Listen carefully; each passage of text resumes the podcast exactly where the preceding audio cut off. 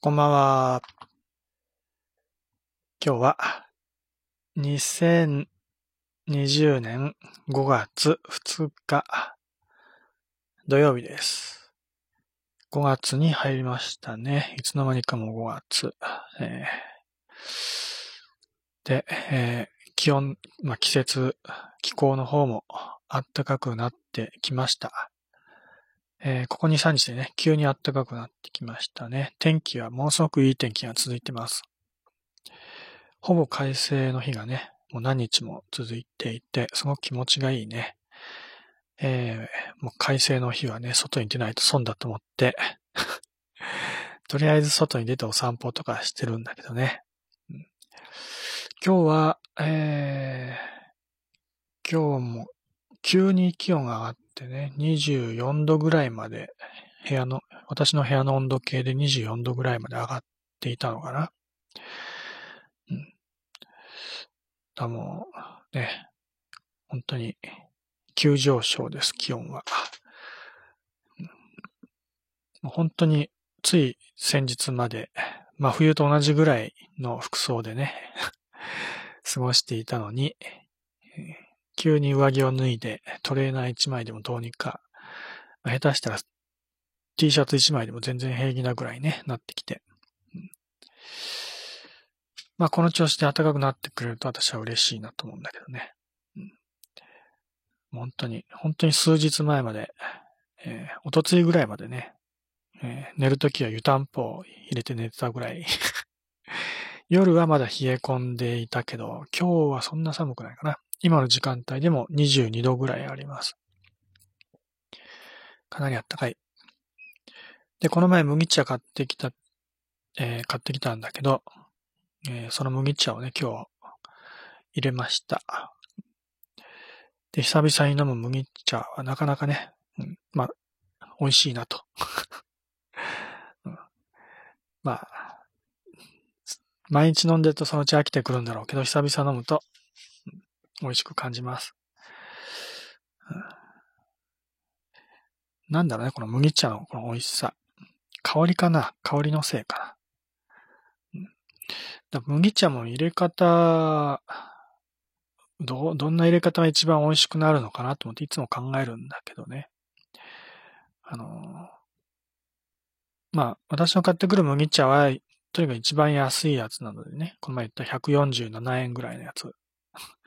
税抜きで147円。だからもこういう話するときは全部税込みで話し、話すようにした方がいいよね。税抜きの話なんかしたって、物の価値にはならないんだから。でも税込みで話すと、税込みって言われると急にわかんなくなるけど、もう一回計算すると、147プラス8%は158円ね。158円。6、あ、50、50袋ぐらい、50パックぐらい入ってるティー、ティーバッグのね、ティーバッグ？ティーバッグ、ティーパック。なんて言ったらいいんだろう。うんえー袋に入ってる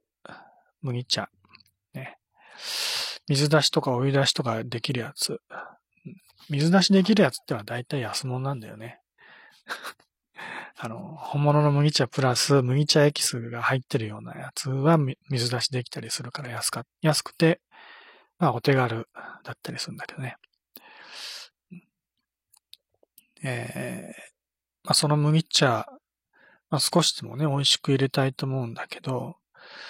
あんまり夜間に入れて煮出しすぎると、香りとか飛んじゃうから美味しくなくなっちゃうんだよね。色が濃くなるだけで、風味とか一切なくなっちゃうから。お茶とか入れるときに、まあ、入れ方は2種類あって、長時間煮込煮込むというか煮出しすると当然香りが飛んでしまうけど、まあその分エキスが抽出されるっていう入れ方。あと香り重視で、あんまり煮出しはせずに、まあ、短時間だったり、ね、えー弱火だったり、いろんなやり方して、香りをできるだけ飛ばさないようにして入れる入れ方の2種類あると思うけど、麦茶はどうやら、またまあ私の買ってきてる安い麦茶だけどね、その入れ方を見ると、あの、まあ3種類あってね、水出し、夜間での煮出し、それから、急須でのお湯出しっていうのかな。まあ、急須で普通に入れるやつ。3種類あって、まあ、私は基本的にお湯出しじゃなくて煮出しね、夜間で煮出しをする入れ方をするんだけど、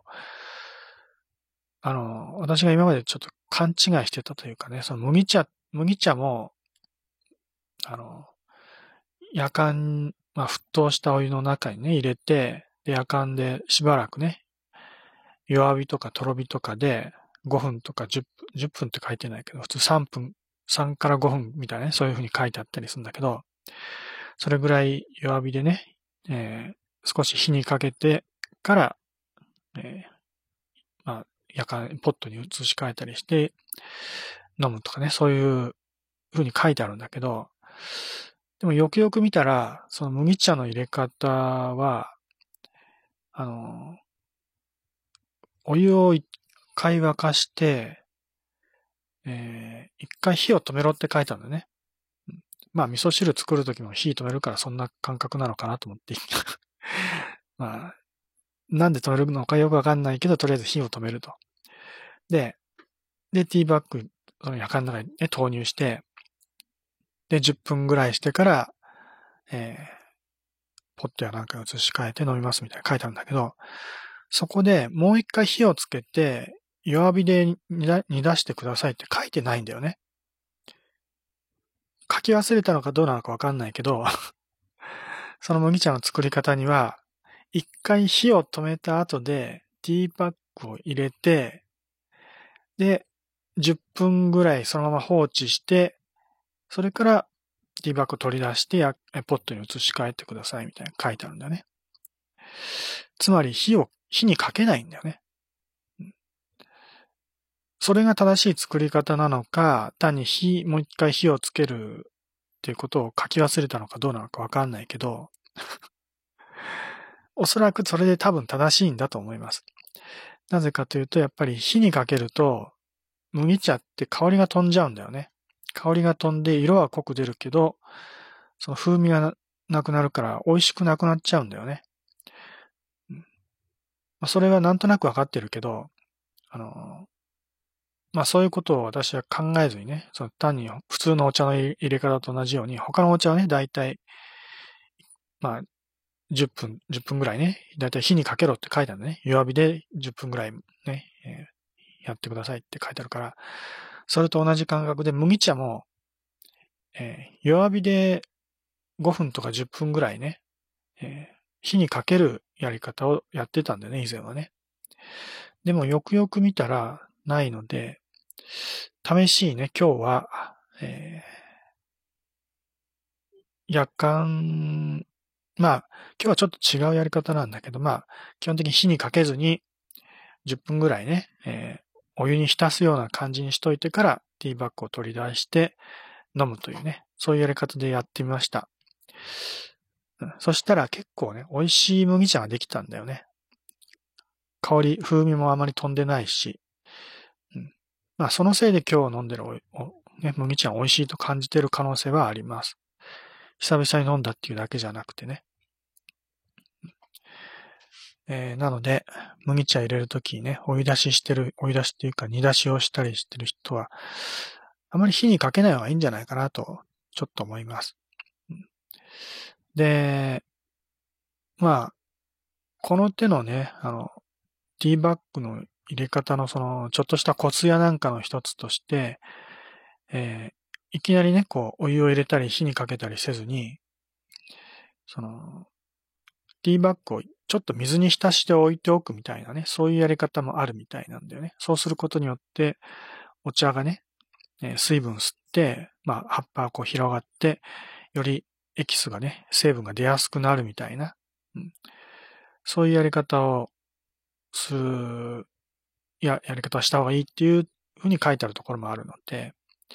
まあ、今日はちょっとそれも含めてね、私なりのやり方でやってみました。まずお湯を沸かします。で、えー、お湯が沸騰したらね、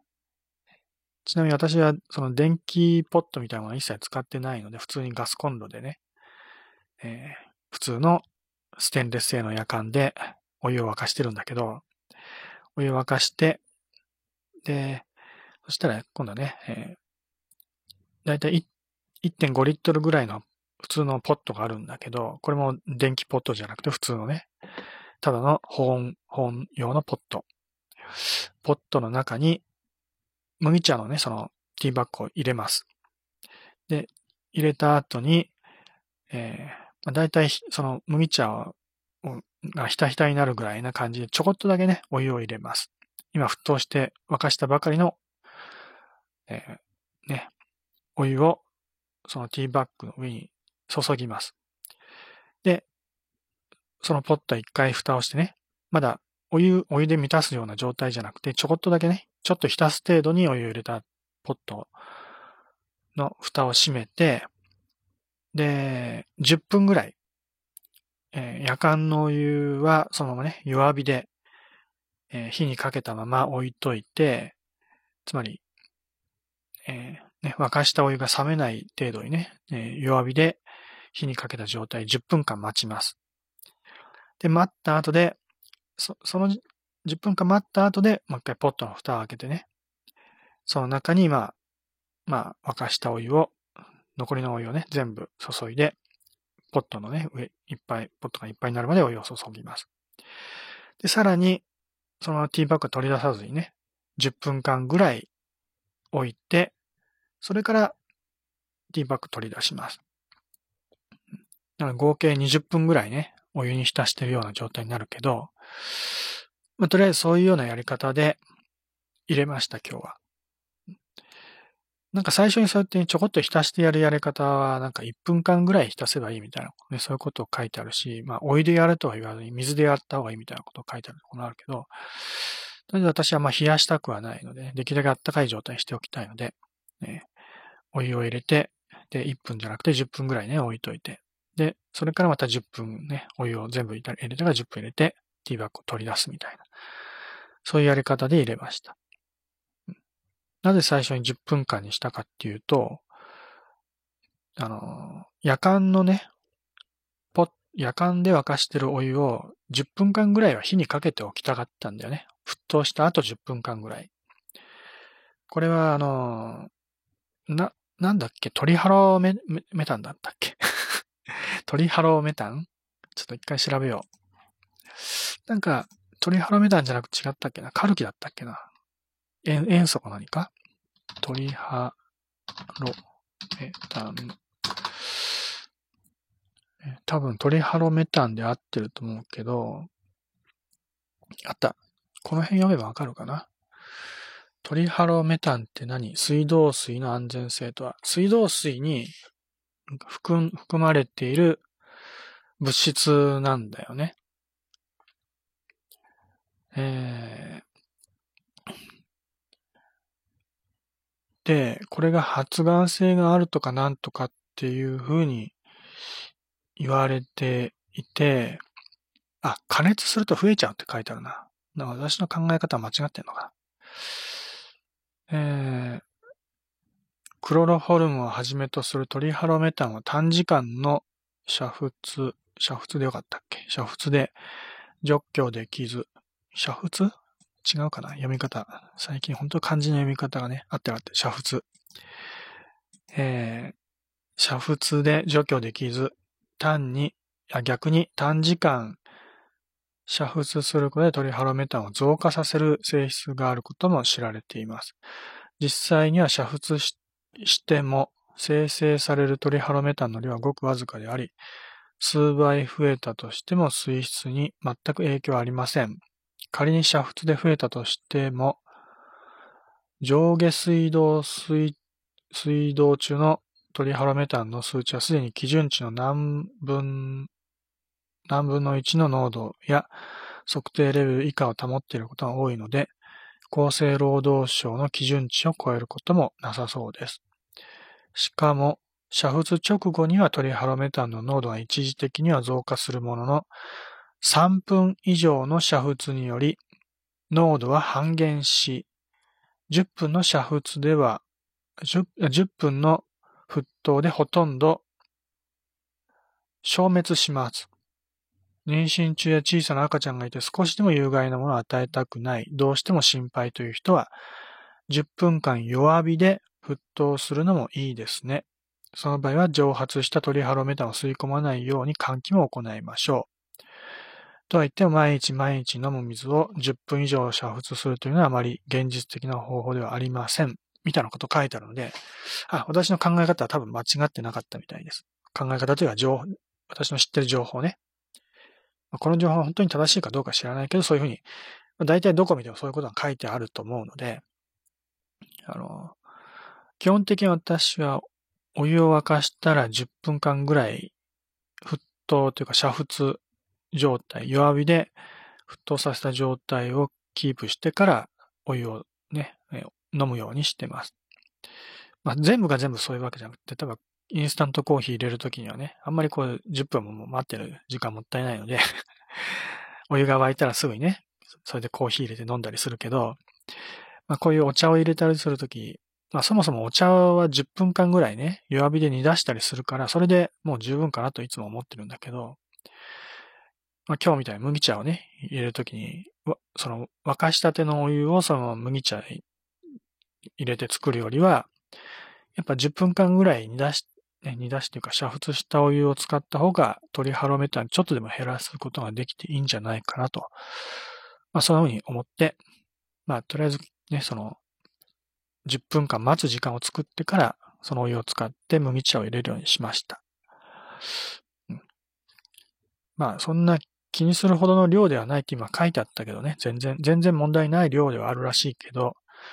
まあ、毎日飲むお茶だしね、少しでも体にいいものをね、取りたいというね、まあ、気分的な問題として、まあ、10分間ぐらいね、煮沸して、その湯を使うようにしてます。なので、えー、まあ、今日作った麦茶の手順として、最初にお湯でちょっと浸した状態で10分間、それから沸かしたお湯で10分間、えー、やって、えー、それから取り出すというね、そういう作り方で作りました。うん、えー、うん、まあ、基本的にだから、ティーバッグ自体を夜間に入れて、その状態で火にかけるということは一切してないので、まあ、麦茶の香り香りみたいなものは、そのまま、えー、抽出されてるんじゃないかなと、香りというか風味というかね。まあ、そんな風に思います。ちょっとでも美味しい麦茶を、まあそんな高級な麦茶じゃないけど、まあね、入れ方次第多少マシになるということであればそういうふうにね、工夫して入れてみるのもいいんじゃないかなと思います。多分、その火にかけちゃうと、やっぱり風味が飛んじゃうんだよね、ある程度。いつも麦茶入れてそんな美味しくないなと思ってたけど、まあこれ、こういう入れ方すれば、まあ美味しいと思えるような麦茶が飲み、飲めるのかなと、ちょっと思います。うん。ねえー、なんかお茶は毎日飲んですぐ慣れちゃうから、えー、昨日まで飲んでいたナタ豆茶。ナタ豆茶も最初、もう本当に一番最初に飲んだ時は超まずいと思ったんだけど こんなもん人間の飲むもんじゃないと思うぐらいまずかったけど、もう数日で慣れて、最後の最後にはもう、なんかもう、お湯を飲んでるような感じで、ね、うまくもなければまずくもないみたいなね。うん、まあ、少なくとも美味しくはなかったけどね。まずいという感覚は完全に消えた状態で飲んでました。だ慣れちゃうんだよね、結局ね。何を飲んでてもね。えー、まあそんな感じでしばらくは麦茶と、あと、もう一個な、なんだったっけ。毒ダミ茶か。毒ダミ茶と麦茶の二つのお茶をローテーション、ローテーションというか交互に飲んでいこうかなと思ってます。まあ、こんな感じね、ローテーションというか、複数のお茶をいくつかね、えー、日替わりで飲んでれば、慣れることも少なくなるかなというかね、その都度、毎回新鮮な気持ちでね、美味しく飲めるんじゃないかなと思うので、まあ、いくつか何種類かのお茶をね、用意しておいて、日替わりで飲むっていうのもいいと思います。とりあえず今私は毒ダミ茶と麦茶の日替わり、ローテーションでやってます。やっていきます。えー、まあそんな感じです。ちょっと口が乾いたので、今作った麦茶を、今というか今朝作った麦茶をね、まだポットの中残ってんだけど、それを少し飲んで、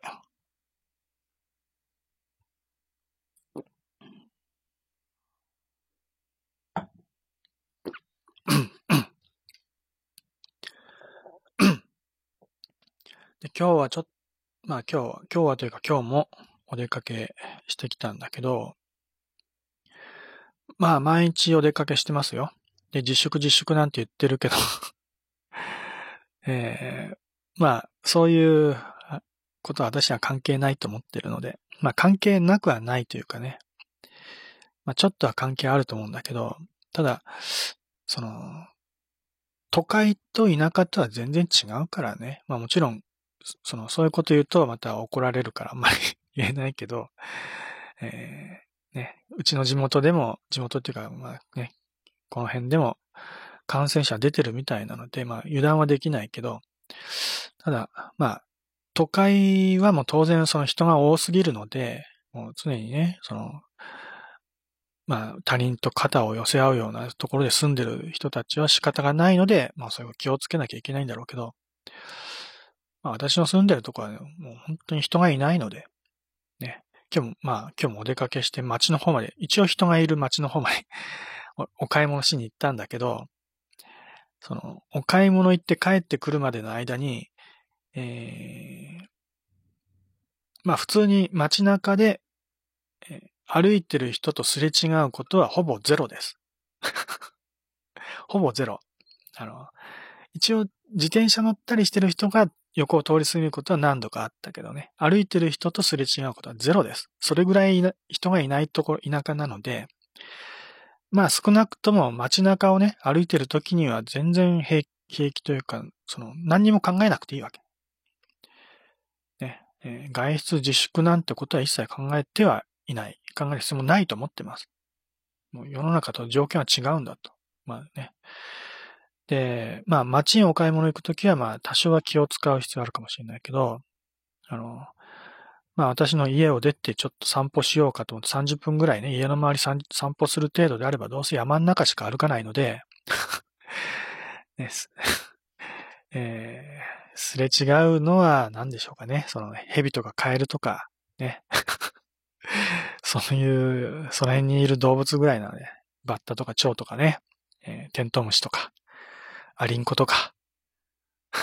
そういう生き物しかいないので、えー、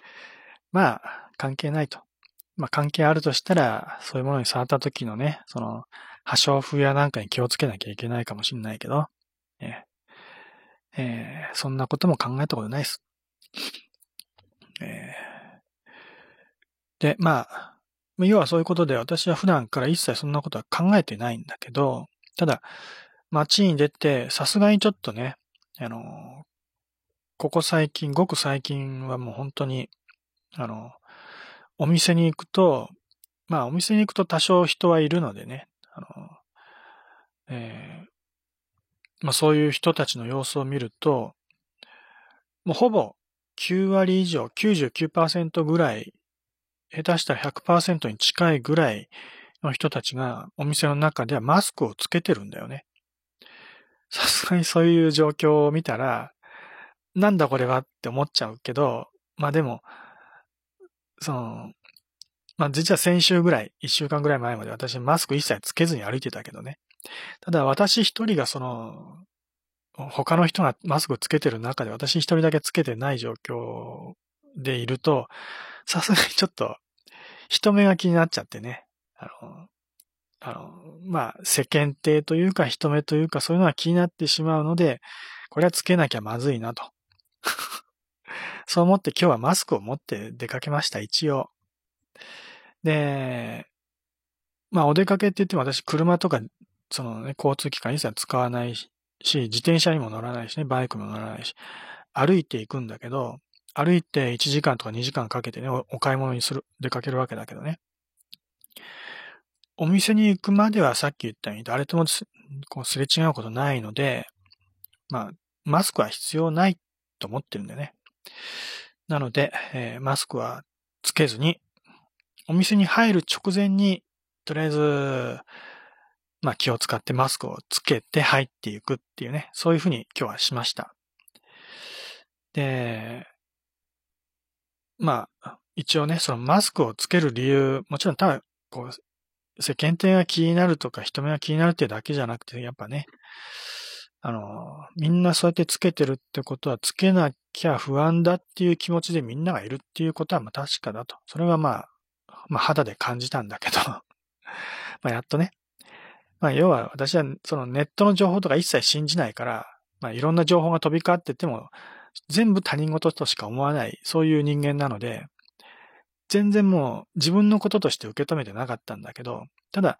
やっぱり自分の生活圏の中でそういう状況を目の当たりにすれば、やっぱり他人事ではなく身を、ね、身の回りにある出来事として受け止める、実感として湧くことができたので それでマスクをつけようと思ったんだけど、まあそれだけじゃなくてね、やっぱり、まあ一番は、そこで働いてる人がやっぱりすごくかわいそうだなっていうかね、その、マスクをつけてない人が来たらすごい怖い思いをするだろうなって思っちゃったんだよね。うん、なので、まあ、働いてる人もそうだし、働いてない人、普通のお客さんもそうだけど、まあ、自分たちはそのね、コロナウイルスが怖くて、マスクをつけて生活をしてるんだけど、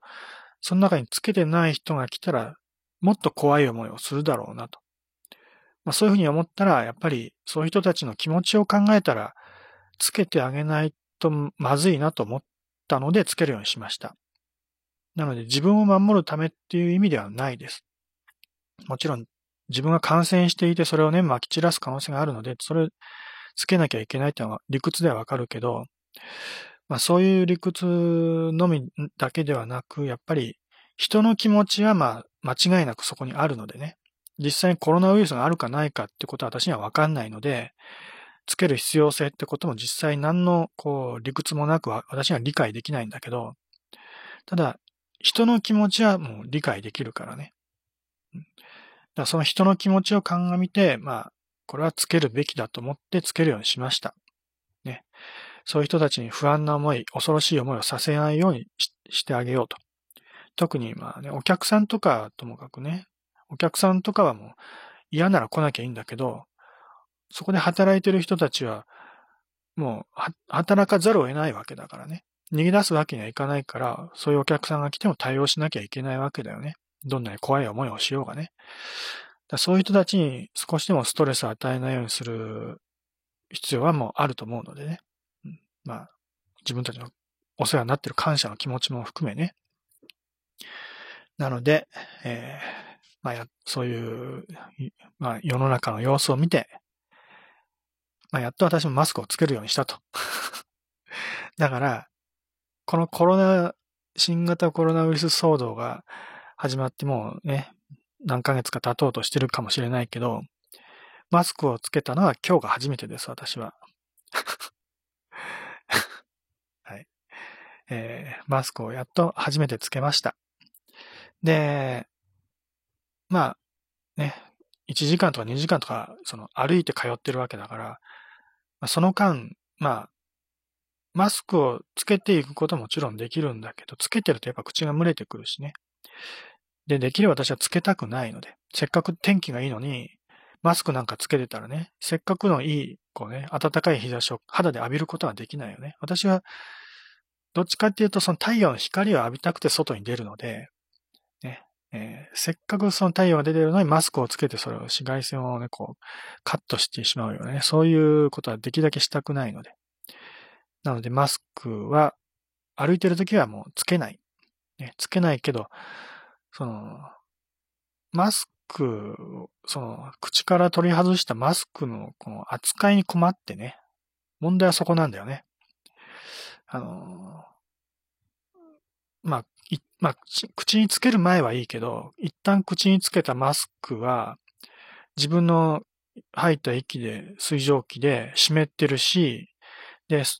そのマスクの外側に関しては、もしかしたらそのコロナウイルスが付着してる可能性もあるわけだよね。そういう湿ってるしコロナウイルスがついてるかもしれない。なんだかちょっとわからない怪しいマスクをどう扱ったらいいのかちょっとね、迷ったんだよね。それをそのままポケットにしまうわけにもいかないし、リュックサックの中にね、入れるわけにもいかないし、で、ジップロックみたいなね、そういうものに入れて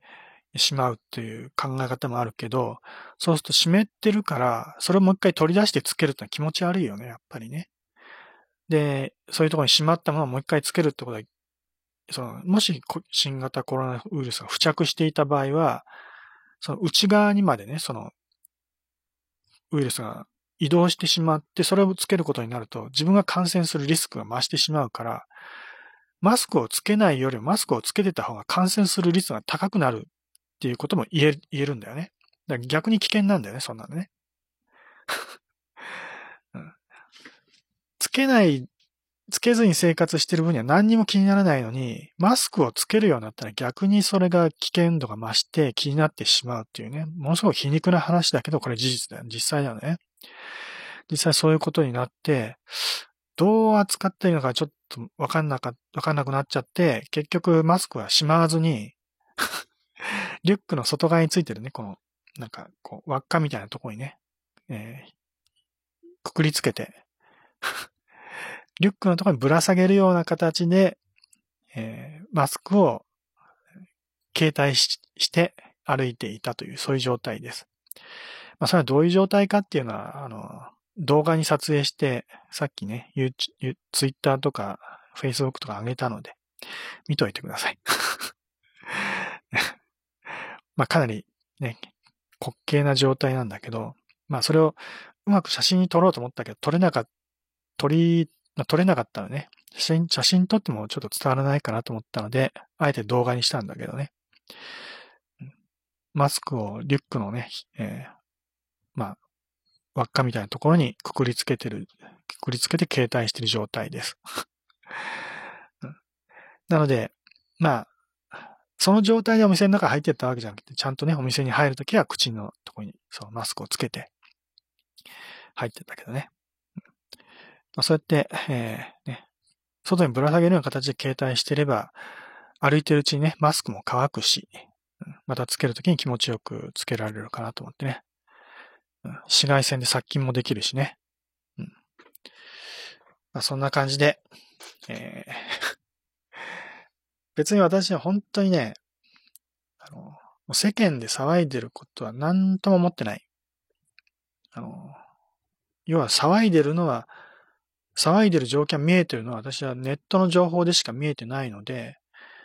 あの、ネットの情報っていうのはもう信じない。まあ、情報としてそういうものがあるっていう知識としては、ね、えー、理解はできるけど、まあ、それが全て本当かどうかっていうのはもう全部信じないっていう習慣がついてるので 昔からだよね。もうそういうネットの情報は信じないし、流行もね、受け入れないっていうね、そういう生き方をしてる人間なので、まあ基本的にはそういうの、まあね、あ、世の中騒いでるなぐらいにはわかるけど、自分のこととしては考えずに生きてるけどね。で、テレビとかも見ないので、特に、特にテレビでの報道の方がそういうのね、結構やってるんじゃないかなとは思うけど、テレビを一切見ないので、ますますそのね、その、実感がないというか、そういうものが情報として入ってこない。まあ、普通の人が思ってるような感覚では入ってこないっていうのは今の私の状況です。で、まあ今の時代ね、もう誰も彼もがテレビを見てるとかそういうふうに思、思われがちだけど、本当に私みたいにテレビを一切見ないっていう人間も世の中にいるからね。だから、まあ政府が、かなんか知らないけどね、そういうところからいろんなお触れが出たとしてもね、テレビで言っときゃ国民に伝わるだろうみたいな、そんなね、こと言言われても私には困るわけ。テレビで言われても私には伝わってこないので、世の中でね、まあそういういろんな動きがあったとしても、私一人取り残されることになる可能性はあります。だから、できればそういう政府の人たちは私のような人間もいるってことを理解してほしいと思います。私もそうだし、ホームレスのような人も当然いるわけだよね。そういう人たちは全然情報が入ってこないわけだよね。ホームレスのような人はネットすらないので、全く世の中のことわからないわけだよね。そういう人たちにまできちんと伝えるってことは必要だと思うんだけど、そういうやり方を考えてないよね、今の政府はね。国民全体で一丸となって何かを成し遂げようと思うんであれば、もうちょっとね、国民全体に伝わる何らかの仕組みは必要なんじゃないのとは思います。えー、郵便とかそういうのを使うのも必要だし、だろうし、えー、電話とかそういう電話回線を使うってもいいでしょう。ね。ラジオとかテレビが全ての人に行き渡ってるというわけではないということだけはちょっと理解してほしいなと思います。えー、はい、そんな感じです。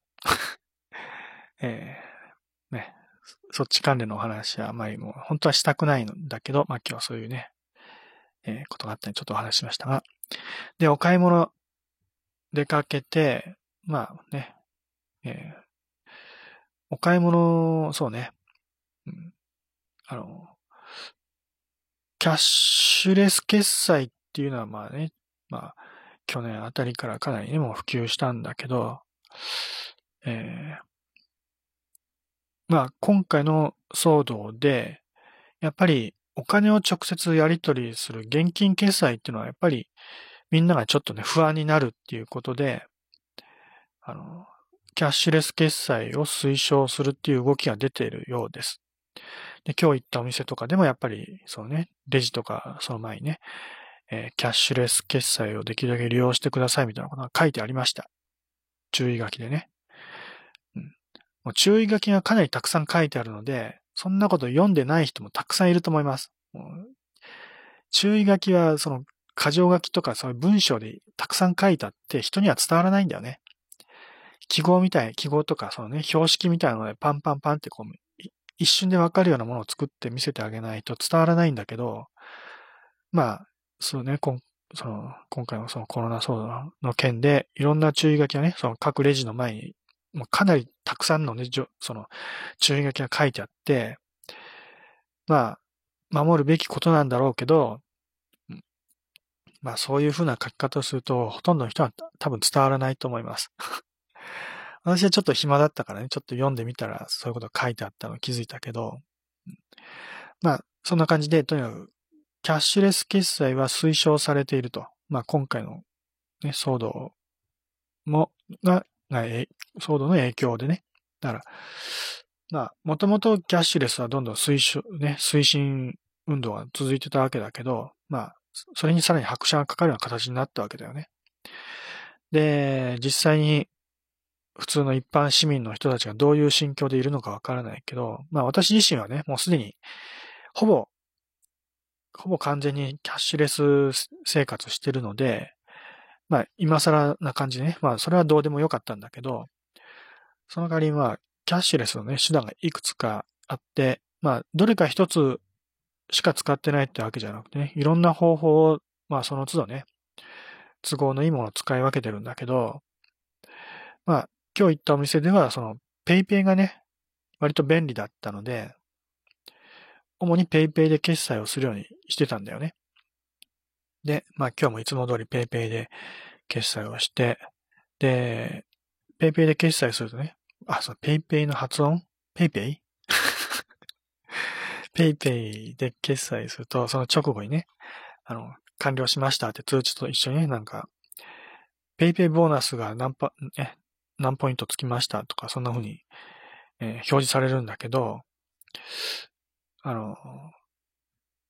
なんか、その、そのね、えー、ペイペイボーナス、要は、あの、購入した金額の何パーセントかがキャッシュバックされるような形になるんだけどね。なんかその金額がやけに少ないなっていうふうに感じたんだよね。なんかいつも適当にこうやってるからあんまりこう、金額が多いとか少ないとか考えなかったんだけど、というか PayPay 自体が結構その、ボーナスね、キャッシュ、キャッシュバックのボーナスが割と高めだったから、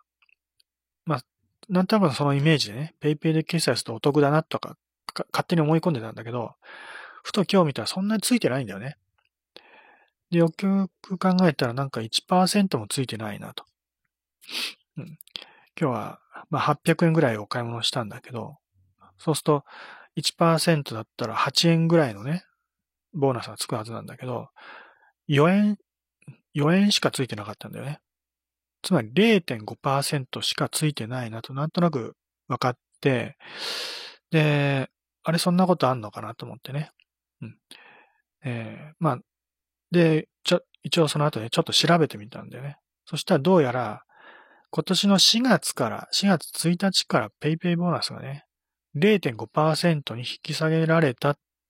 らしいんだよね。それまでは、それ以前は1.5%だったんだよね。だから100円を、100円じゃない、200円お買い物すれば、3、え？いくらなんだ ?200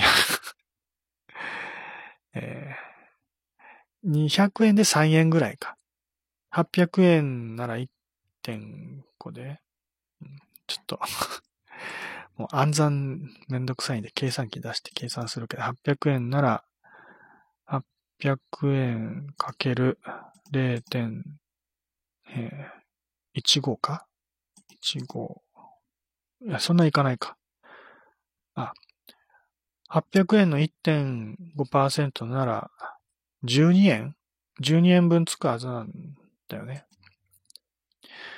12円だったのが4円になったら、まあ、それは気づくよね。それぐらい結構お得についてたのがつかなくなったってなるとね。で、それ以前、まあ結構前の、前の、前は、あの、まあ、ペイペイがね、こう、割と出始めた頃は3%ぐらいついてたのかな ?10% かな？あ ?10% ぐらいついてた時期もあったし、もっと言えば20%つくような場合もあったのかな？とにかく、ペイペイは大盤振る舞いで、結構そのキャッシュバックの金額が大きかったんだけど、それはどんどんどんどん少なくなってね、あ、もう3%なの？あ、もう1.5%なのか？とかね。そう思いつつ、でもまあさすがにそれ以上下がることはないだろうなと思ってたら、いつの間にかもう1ヶ月以上前の話だけど、0.5%になってたと。もう0.5%って言ったら、他のキャ、ね、クレジットカードやね、そういうポイントカードやなんかに比べて、まあ、お得感は全くないんだよね。あの、一番、その、割の悪いっていうか、比率の低い部類に入るんでね。だいたい1%ぐらいがちょうど、まあ、ちょうどいいぐらいで、まあ、たまに良ければ2%とか3%ぐらいつくところもあるかないかぐらいのね、そういうような感じなんだよね。ポイントカードのあるお店とか行くと、えー、まあ、その時の、まあ、曜日とかにね、そ、まあ、その時々によって、今日は3%の人か5%、10%の人かね、日によって変わったり、うん、それ、まあ、するけど、基本的には1%とかね、そういうのあるけど、うん、なので、えー、1%以下ってなるともう全然お得感がないんだよね。全然。私が今 PayPay 使ってたら、その、キャッシュバックされる金額もまあ、そんなに多いわけじゃないけど、なんとなくお得感があったからね、他に比べて1.5%はちょっと多いかなっていう感じで。うん、だから、まあ多少でもお得になるなら使おうかなと思って PayPay ずっと使ってたけど、もう0.5%になったらね、他のクレジットカードとか使ったら全然お得だから、まあ、わざわざ PayPay 使う必要ないかなと。まあ、そんなにも感じました。で、PayPay みたいな、その、いわゆるスマホのバーコード決済みたいなやつね。すごくめんどくさいんだよね、実はね。あの、手順が。うん、現金をこうね、やり取りするわけじゃないけど、まあ、簡単っていうか、手順の簡単さで言ったら、実は現金を受け渡しするのは一番簡単なんだよね。うん、まあ、800円のお買い物して、1000円、1000円札1枚出し、ポンと出したら200円お釣りもらって、それで帰れるっていうね。すごく簡単なんだよね。うん、で、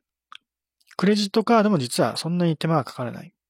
ね。多少その通信に時間がかかったりするから、まあ待ち時間はあるけど、その、ま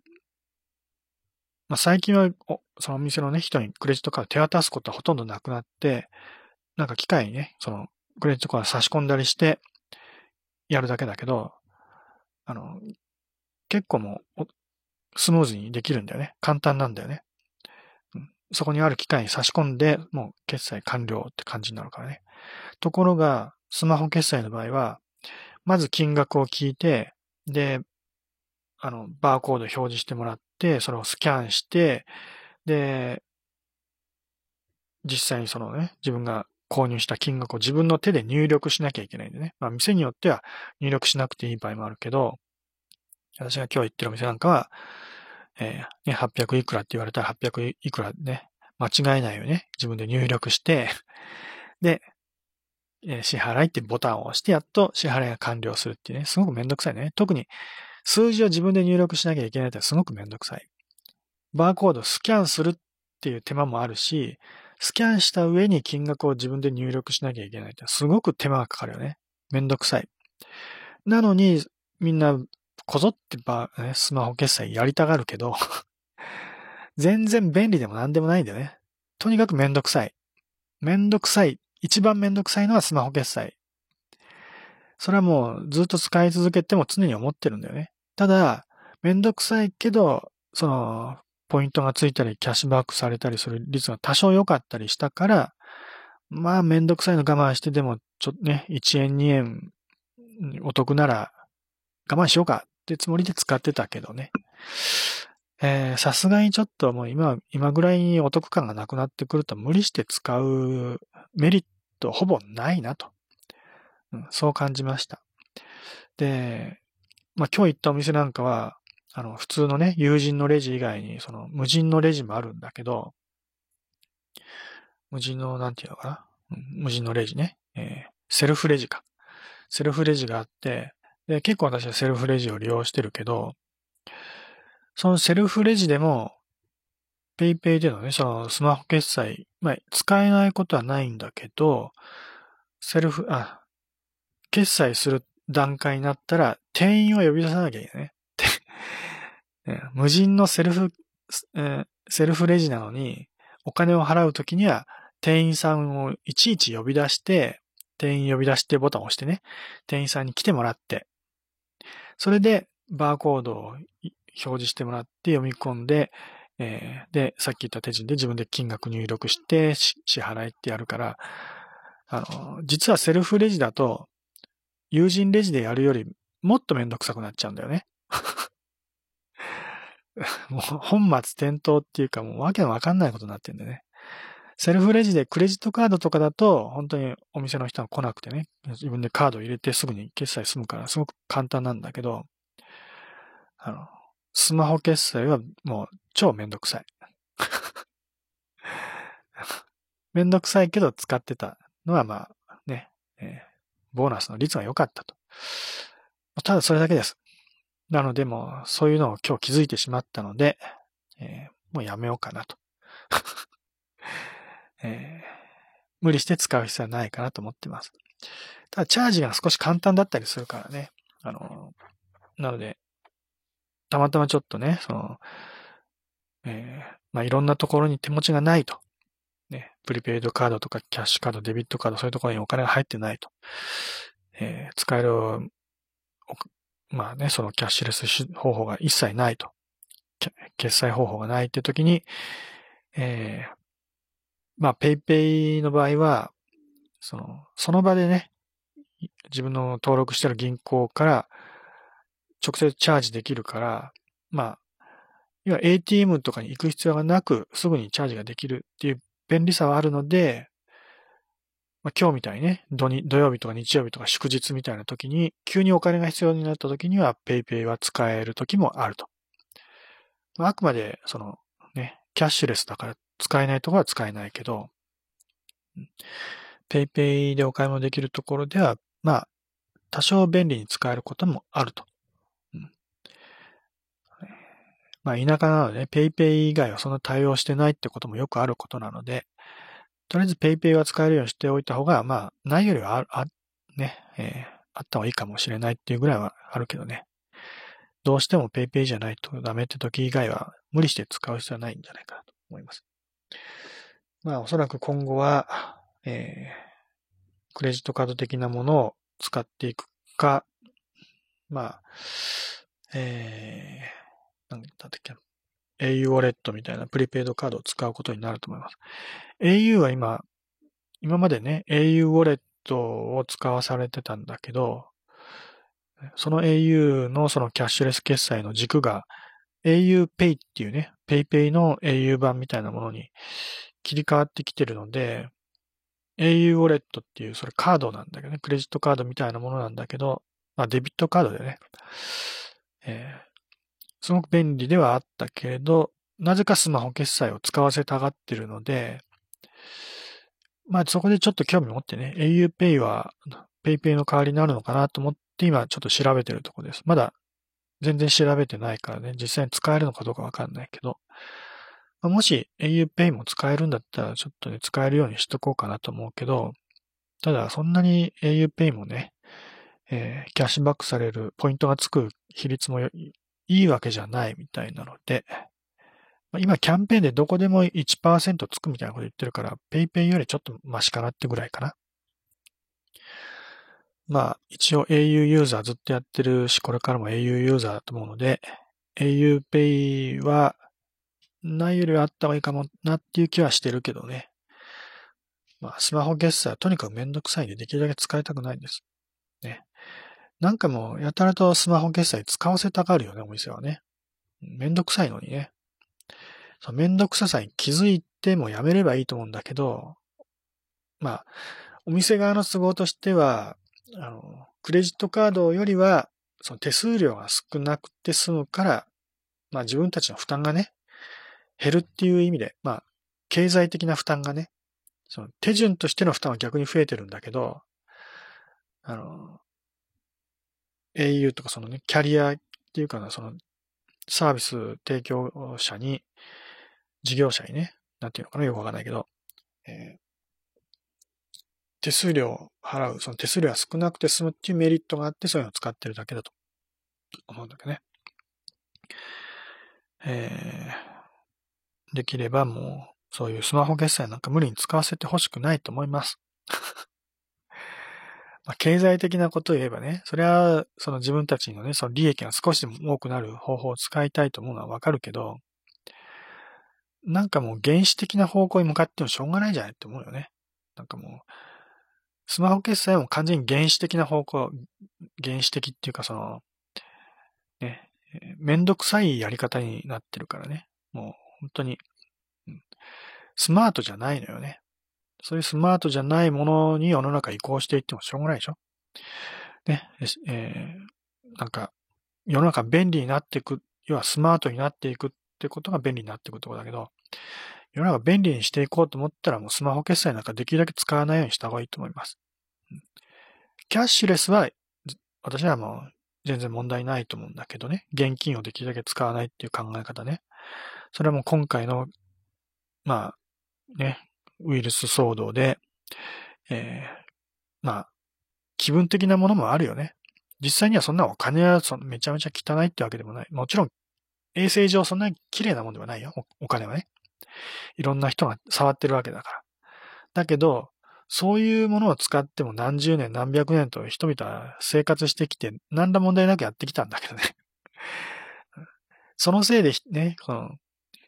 生命の危機に陥るなんてことは今までなかったはずなんだよね。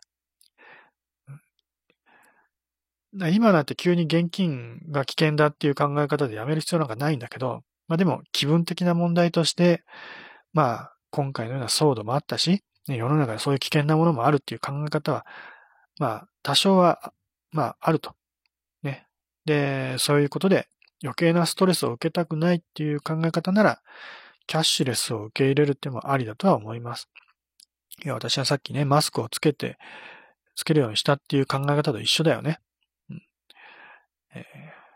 もう気分、気分の問題です。実際に感染するかどうかってことよりも、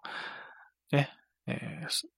そういうやり方に、やり方を変えることで少しでもね、えー、ストレスを軽くすることができるなら、そういうやり方もありかなと。うん。ただ、まあ私の中ではもう合理的な考え方で言うんだったら、あの、マスクはつけなくてもいいと思うし、現金決済でも何ら問題はないと思ってるけどね。うん、現金は本当に、あの、一番お手軽な手段だしね。で、何かを出して何かを得るっていう、そういう感覚を得られるっていう意味では、正常な、まあ、経済を作っていく上で、まあ、悪い方法ではないと思うんだよね、現金決済っていうのはね。うん、まあ、でも、えー、時代が変わってきているので、キャッシュレスに移行していくっていう考え方もまあ、いいんじゃないのと思うよね。ただ、マスクに関してはちょっと慎重になるべきだと思います。なぜなら、これはもう新しい宗教の誕生とも言ってもいいと思います。今は宗教っていう形をとってないけど、ね、政府主導でやってるけどね。その今の政府が宗教的な価値観を持ち始めちゃってんだよね。マスクをつけないと危険ですよっていうね。実際にはマスクなんかなくては全然平気なんだけど、ね、えー、もちろん一部の人にとってはマスクはどうしても必要な状況もあるから、それでマスクをつけなさいっても言ってるけどね。でもそれはもうほとんど精神論的なものでね、うん、ほとんどそうだし、実際私が今マスクをつけるようにした理由も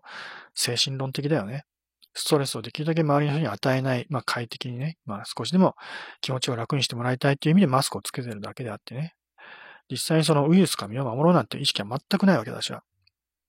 うん、だけどまあそうやってね、えー、まあマスクつけましょうって言ってるのはもう完全にもう宗教的になっちゃってんだよね。まあ、今はそういう意識全くないと思うけど、長い目、まあ、長期的な目で見ていくと、それはいずれ宗教になっていく可能性があるんだよね。そういうものが宗教になったのはイスラム教やなんかで、まあ、向こうの人たちはね、こうやって、特に女性が、こう、肌をあらわにしてはいけないみたいな、ね、そういう価値観があるよね。あるいは、その宗教において、なんか豚肉は食べちゃいけないとか、いろんなその決まり事あるけど、そういう謎の決まり事っていうのは実は、あのね、人々の健康を守るためにこうした方がいいですよっていう伝承とかね、そういう、えー、ね、あの、時の支配者の考え方、ね、え、まあ、そういう人たちの考え方で、決め、決まり事を作ったんだよね。要は、そう、例えば、なんか豚肉やなんかを食べてお腹を壊す人が多かったと。おそらく衛生上の問題でね、えー、寄生虫やなんかがいて、それを食べたことによって、死者がたくさん出たっていう経験をしたから、じゃあそういうのもやめましょうって決めたんだよね。で、女性がこう肌をあらわにしないっていうのもなんか何らかの理由があるとも、あったと思うんだけど、詳しくは知らないけどね。まあそういうことをすることによって女性がね、性的被害を受けるとか、そういうのを避けるためにそういうことをやったとかね。いろんな、その、合理的な理由はもともとあったんだけど、でもそれをもう、なんかね、そうやって、えー、法律で決めるとかそういうことよりももう宗教として、えー、ね、守らなきゃいけない、ね、精神的な価値観として決めたのは宗教、まあイスラム教はなんかのその決まり事なんでね。だから何百年何千年と経った今となってみるとさ、宗教的な考え方としか思えないけど、実は今言ってる、ね、コロナウイルスの件でマスクをつけなきゃいけないっていうそういう価値観が定着した結果、そういう宗教的価値観が生まれてきたんだよね。今のこのマスクをつけなきゃいけないっていうそういう習慣もいずれはもう当たり前になる可能性があります。宗教的な価値観となって新しい宗教が生まれて、私たちがね、この宗教を信じる者はみんなマスクをつけなきゃいけないんですよっていう、そういう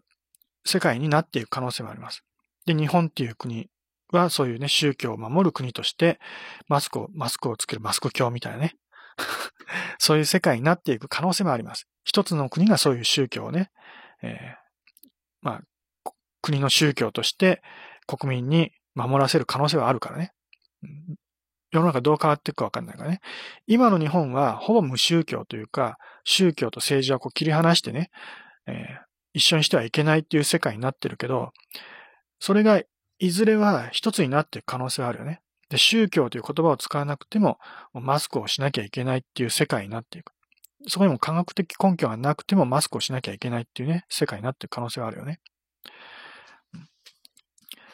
えー、なので、まあそういうのはちょっと恐ろしいなと思ってるので、もうちょっとそこはね、えー、客観的な目というか冷静な目で世の中を見てもいいんじゃないかなとは思います。ねえー、まあ、なん、もう、ね、今のね、世界で当たり前になりすぎちゃってて気づかないと思うけど、あなたたちはなぜパンツをつけるんですか？パンツを履くんですか？と。それと一緒だよね。パンツを履くか履かないかってマスクをつけるかつかないかっていうのとかなり近いよね。意味合いとしてはね。宗教ではないけどみんなパンツを履くよね。だけど、それもまあ実際は数十年前、数、まあ、まあ100年ぐらい前までは、パンツを履かない人も結構いたんだよね。日本ではね。ふんどしとか、あるいは女性だ、女性の下着はちょっと知ら、よく知らないけど、今のような、まあ、洋風の、西洋風のパンツをつけることはなかったと思うんだよね、女性もね。うん。何らかの下着はつけてたかもしれないけどね。男性だったらふん、ふんどし、あるいはフルチンってこともあったでしょう。ね。それぐらいまあ別に下着なんてものに関してそんなに意識はなかったと思うんだよね。日本人にとってはね。それもそんなに何百年も前の話じゃなくて、ほんの数十年前までの話だよね。パンツを履くようになってなんてごく最近だよね。でもそれが、今の、今はもう当たり前になっちゃってて、パンツを履かないことの方が不思議だよね。ありえない話だよね。それに近いようなことがマスクにも起こる可能性はあります。すでにマスクに関しては、ファッションの一部として捉えられてる、捉えられ始めてるよね。うん。店マスクだよね。店パンならぬ店マスク。ね。いろんなこう、柄のついたマスクをつけたりね。色のついたマスク。もう走りは真っ黒なマスクをつけるっていうのはちょっとしたファッションの一種としてね。えー、なんか、そういうのをつける人が出てきて、いろんな議論はされてたと思うけどね。なんか、威圧感があって怖いとかなんとかね。でもそれが、もう、徐々にファッションの一つとして受け入れられつつあると。もう完全に世界変わっちゃってるよね。マスクが、ね、えー、それまでは本当に医療用のね、ものとして、特に、えー、欧米やなんかでは、マスクつけてる人なんか病気の人しかいないっていうね、そういう認識があったのに、ね、日本人だけだよね。外に出るときマスクつけるなんていうのは、日本人しかいないっていうね、それがほんの数ヶ月前の認識。でも今は世界中でマスクをつけるのは当たり前になって、しかもそのマスクが、店マスクみたいにね、えー、いろんなファッション、いろんな柄がついて、格好の、か少しでもかっこいいマスクをつけたがるようになってきたよね。まあ本当にパンツと一緒だよね。少しでも見た目のいいかっこいいパンツ、トランクス履いたりね、ボクサーパンツ履いたりね、ブリーフじゃダサいからって言ってね、いわゆる医療用マスクがダサいから、うん、医療用マスクはブリーフみたいなもんだよね。白、白ブリーフ、じゃあちょっと恥ずかしいから色のついたものを履きたいとか。うん、そんな感じで、完全にもうパンと一緒になってきてるよね、マスクはね。うん、そういう世の中の変わり方、私はちょっと、ちょっと怖いなと思ってる。怖いっていうか、なんか、うん、ついていけないなっていうのはあります。まあ世の中、まあね、ふんどししか履いてなかった人たちの時代からして、パンツを履き始める人が出てきたことがすごく違和感があったというかね。あの、ね、その当時の人たちはおそらく、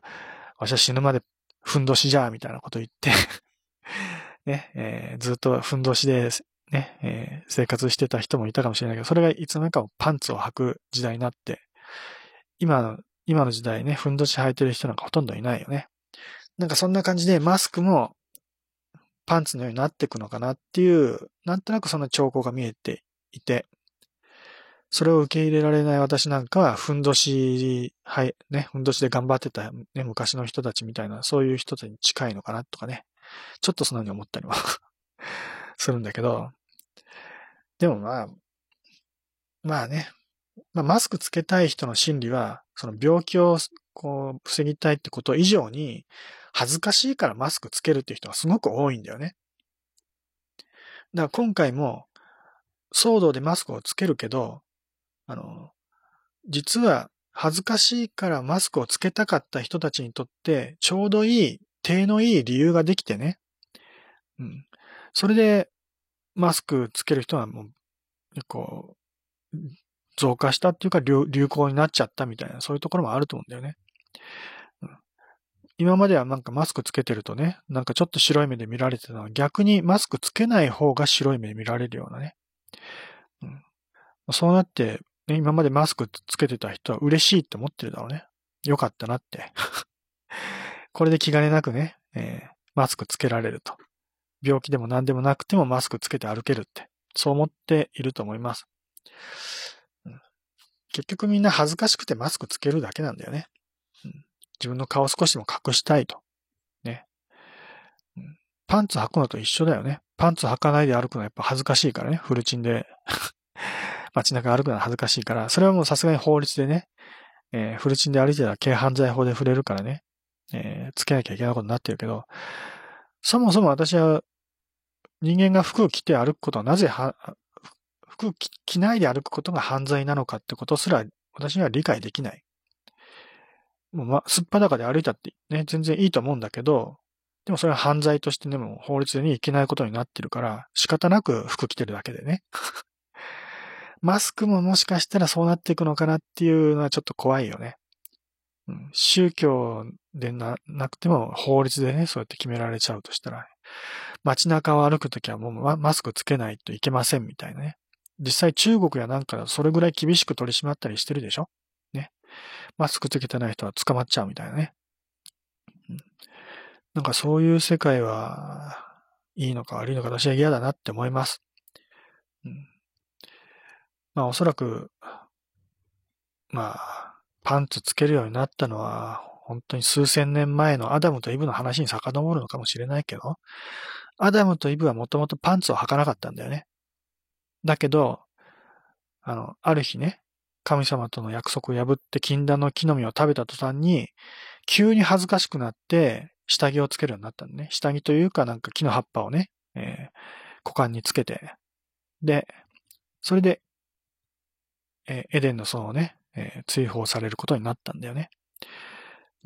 だそれ以来人類はもう下着をつけてると。そういうふうにもう言われてるけどね。まあ本当かどうか知らないけど。そまあそんな感じで恥ずかしくて何かをこうね、衣服を身につけると。うん、ね。それと同じようにマスクももしかしたらつけなつ、つけるのが当たり前になってくる時代が来るかもしれないと。でも、そういうのって結局人間が弱くなってしまったからだとは思うんだよね。人間、素の人間がそのままだとやっぱりウイルスとか、まあ、いろんな病気に負けてしまうから、実際もう花粉症とかでもね、苦しんでる人たくさんいるけど、そうやってマスクつけないと生活できないような感じで弱くなってしまって、マスクつけなきゃいけなくなるっていうのもあるし、まあ恥ずかしいからっていうのはもうちょっとね、人間として、まあ、まあ、なんていうかな、文化的になればなるほどそういう生々しい部分を見せるのは恥ずかしいっていう感覚が出てくるのはね、それは人間として当たり前のことかもしれないけど、まあでも恥ずかしいからマスクをつけるっていう、そういう世の中あんまなってほしくないなと思います。うん。ね。えー、それは、要は、そういう世の中になっていくとはどういうことかっていうと、人と人との距離がどんどん離れていくってことでしょ？それが一番嫌だよね。今も、今ももうそうだよね。とにかく人と接触してはいけないっていう風潮になってんだよ。よく考えたらすごく異常だよね。本当は人と人とがね、手を取り合って仲良くして生きていくのがこの世の中の本当のあるべき姿だよね。なのに、人と人と仲良くしちゃいけないんですよと。もう近寄っちゃダメだと。ね。手を触れるなんてもってのほかだと。そういう世の中になろうとしてるよね、今ね。で、マスクをつけるっていうのは要はそういうことだよね。人との接触をできるだけ避けるため、距離を、えー、できるだけね、距離を取るために、距離っていうかそのね、壁を作るためだよね。他人との壁だよね、マスクっていうのはね。うん、壁を作って、えー、自分を守って、ね、そうやって生きていこうっていうする姿勢、なんとかして自分は生きの生き残ろう。自分だけは生き残ってやろうっていうそういう考え方でもあるけど、ね、えー、人との関係を閉ざして自分だけは生き残っていこうみたいな、そんな価値観っていうのはもう最低だと思うんだよね。やっぱり人のために何かしてあげようっていう気持ちがないと、生きてる意味はないからね。人と人とがやっぱり手を取り合って協力し合って生きていくのが本当のね、えー、生命としての生き生き方だと思うんだよね。それができないってことは、もう周りの人をね、敵とみなすってことだからね。うん、今私たちが戦ってるのはコロナウイルスだと思ってるけど、実は人間だからね。人間同士がもう、自分以外の人間はみんな敵だと思い始めてるよね。そういうふうに意識はしてないけど、そういう形を取り始めてんだよね。つまり、そういう形を取っていくってことは、人と人とがね、仲良くできない世の中になってるってことだよね。仲良くしようっていう意識がなくなってきてる。それが当たり前になってきちゃってる。それが最終的に行き着くところは国と国との戦争でね、それが究極的にはもうね、世界大戦になって人類が自らね、自分たちを滅ぼすことになるわけだよね。それは当然だよね。自分たち以外のものはもう敵だとみなしてるんだから、周りの人たちは死ねばいいんだから。自分が生き残るためには。そういう考え方だったら、周りの人を滅ぼそうというね、そういう価値観が当たり前になっていくのは当然だよね。今やってること、ね、人との距離を取りましょうっていう考え方はもうそ、その、そこに結びつくからね。すごく恐ろしい世の中になってるなと思います。だからそこはそういうことに気づいてね、そうならないようにって、ね、自制していく必要はあります。理屈として、ね、今はコロナウイルスが流行ってるから、そうなんとかしてね、防がなきゃいけないって意味で、仕方なくね、そういう、えー、距離を取ろうっていうことをやってるけど、でも、そういうのは本当に収まった時にはね、やっぱり人間同士手を取ってね、仲良くやっていこうっていう意識をもう一度取り戻してね、その時にはマスクを外して、ね、笑顔で、ね、人と触れ合うようにしましょう。マスクがなかったらね、笑顔なんかは伝わらないでしょ？ね笑顔を見せるってことはすごく大事です。で人の免疫力を高めるのはその笑顔です。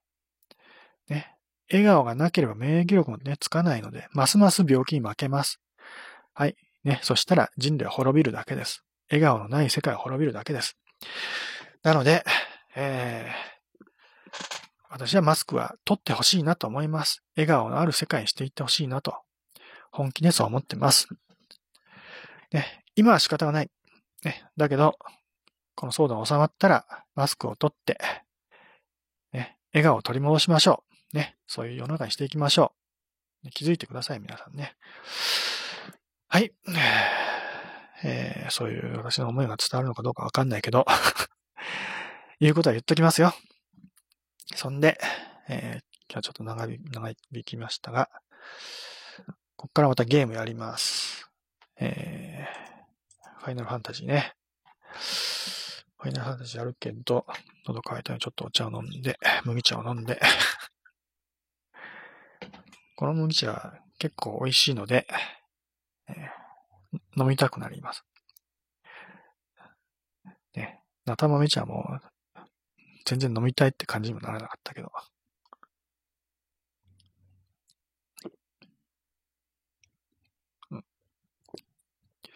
そうだ。今私麦茶飲んでるって言ったけど、そのおそらく麦茶に対するそのイメージで勝手に冷たいものを飲んでるって思われてるかもしれないけど、私は今まで麦茶を冷たい状態で飲んだことは一度もありません。まあ一度もとは言わないけどね。えー、まあ、普通にこうやって麦茶を飲むようになってから、あったかい麦茶しか飲んでません。今もポットに入れたね、保温した状態のあったかい麦茶飲んでます。基本的に麦茶、冷たい麦茶飲まない。麦茶だけじゃないけどね。冷たい飲みは一切飲まないようにしてます。もうお腹が受け付けないので、基本的に体弱いんです。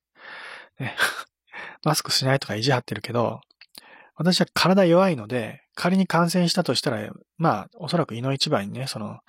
感染して、発病してね、死ぬと思います。体弱いです。体強いか強がってるわけじゃなくて、めちゃめちゃ弱いです。人並み以上に弱いので、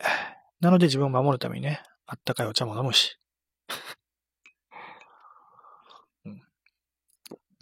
正直言って、えー、長生きする自信はないですけど、うん、だからといってそんなに、その、過剰にそのね、自分を守ろうっていうことで、えー、コロナウイルスのことを敵視したりしません。まあ、そもそもコロナウイルスも、これも本当に話したかった話なんだけど、敵だと思うのはおかしいんだよね。まあおかしくはないけど、その、とにかく自分たち人類にとって脅威の、脅威としてね、その、敵、敵対視する存在として、滅ぼさなきゃいけないなんて思うのもおかしいと思ってます。うん、あの、まあ、そういうテーマのね、映画とかおそらくみんなね、誰もが一度は見たことあると思うけど、ついこの間もね、私、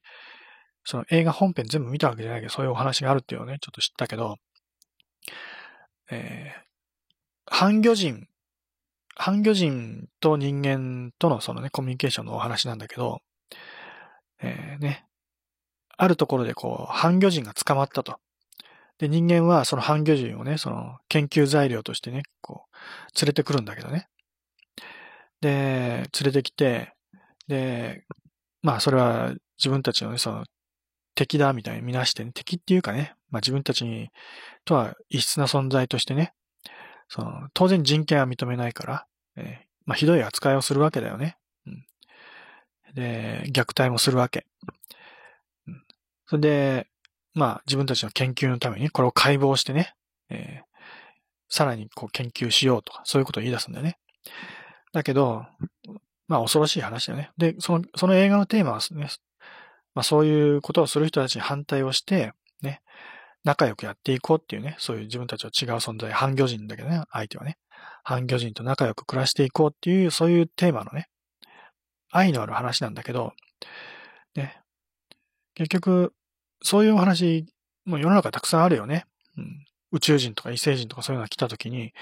大体はもうな、なんかそういう宇宙人なんかは、ね、きちんとコミュニケーションする以前にも敵だとみなしてどんどんどんどん攻撃し始めるよね。エイリアンだって言ってね。異星人だ、侵略者だって言ってね。とにかく攻撃して相手をぶっ潰すことしか考えてないような、そういう人たちがたくさんいるわけだよね。そういう、そういう映画のお話ね。で、だけど、まあ、そういうことは良くないんじゃないか、仲良くしようよって言って、仲良くするっていうお話もあれば、もう花からもね、そういう異星人はもう敵だってみなして、相手を完全にね、滅ぼすところまでやってしまう映画もあるよね。どっちかっていうと滅ぼす映画も多いけど、でもそういう異星人、あるいは自分たちと違う世界の住人、生物、ね。そういったものと仲良くやっていこうっていう考え方、そういうことをテーマにした映画もたくさんあるのに、実際にそういうことに直面した今、この瞬間だよね。新型コロナウイルスっていう敵と、ある意味、エイリアンだよね。宇宙人だよね。うん、映画に出てくる宇宙人っていうのは、なんかね、動物とか生物みたいな形をしてるから敵として見なしやすいけど、実は宇宙に存在する意識のある存在ってね、必ずしもそういう形のある存在とは限らず、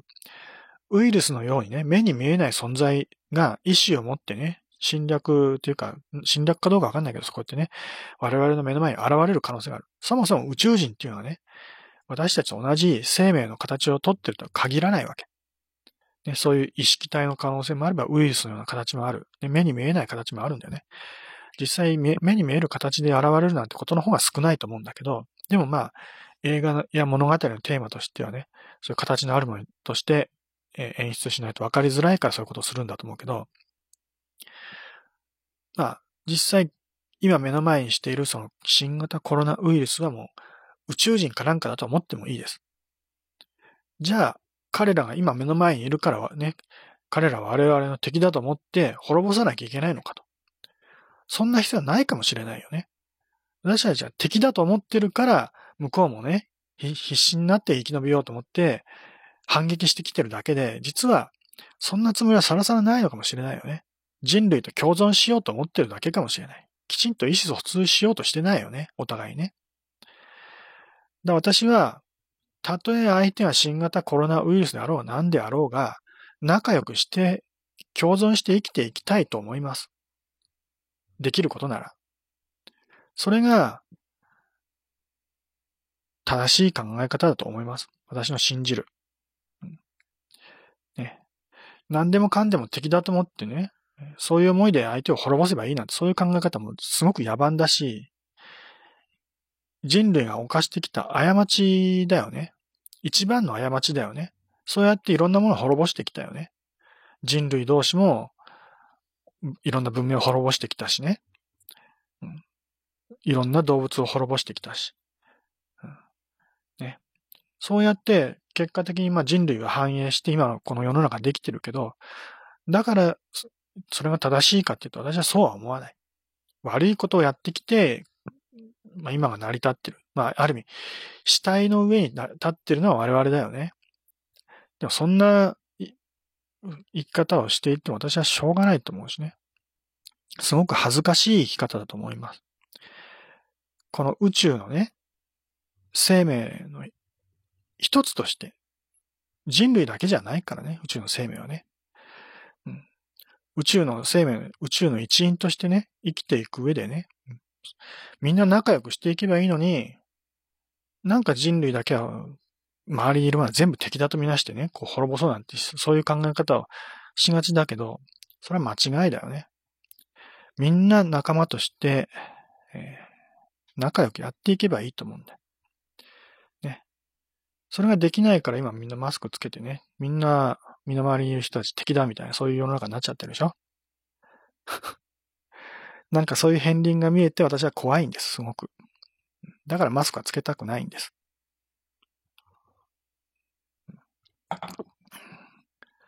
私みたいな普通の人間でもそう思うのに、なんでそ、ね、えー、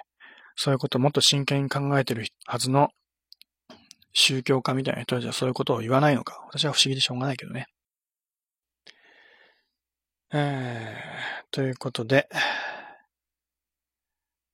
あんまりコロナ、新型コロナウイルスの話題は喋りたくないけれども、うん、少し今日は喋っちゃいましたね。できるだけそれに、その話題に触れないようにしていきたいと思います。えー、もうそういう話は、私が聞いてて嫌なのでね、あまり聞きたくないので、できるだけ自分も喋らないようにしていきたいと思うけどね。はい。じゃあ今日はここまで。また遊びに来てください。おやすみなさい。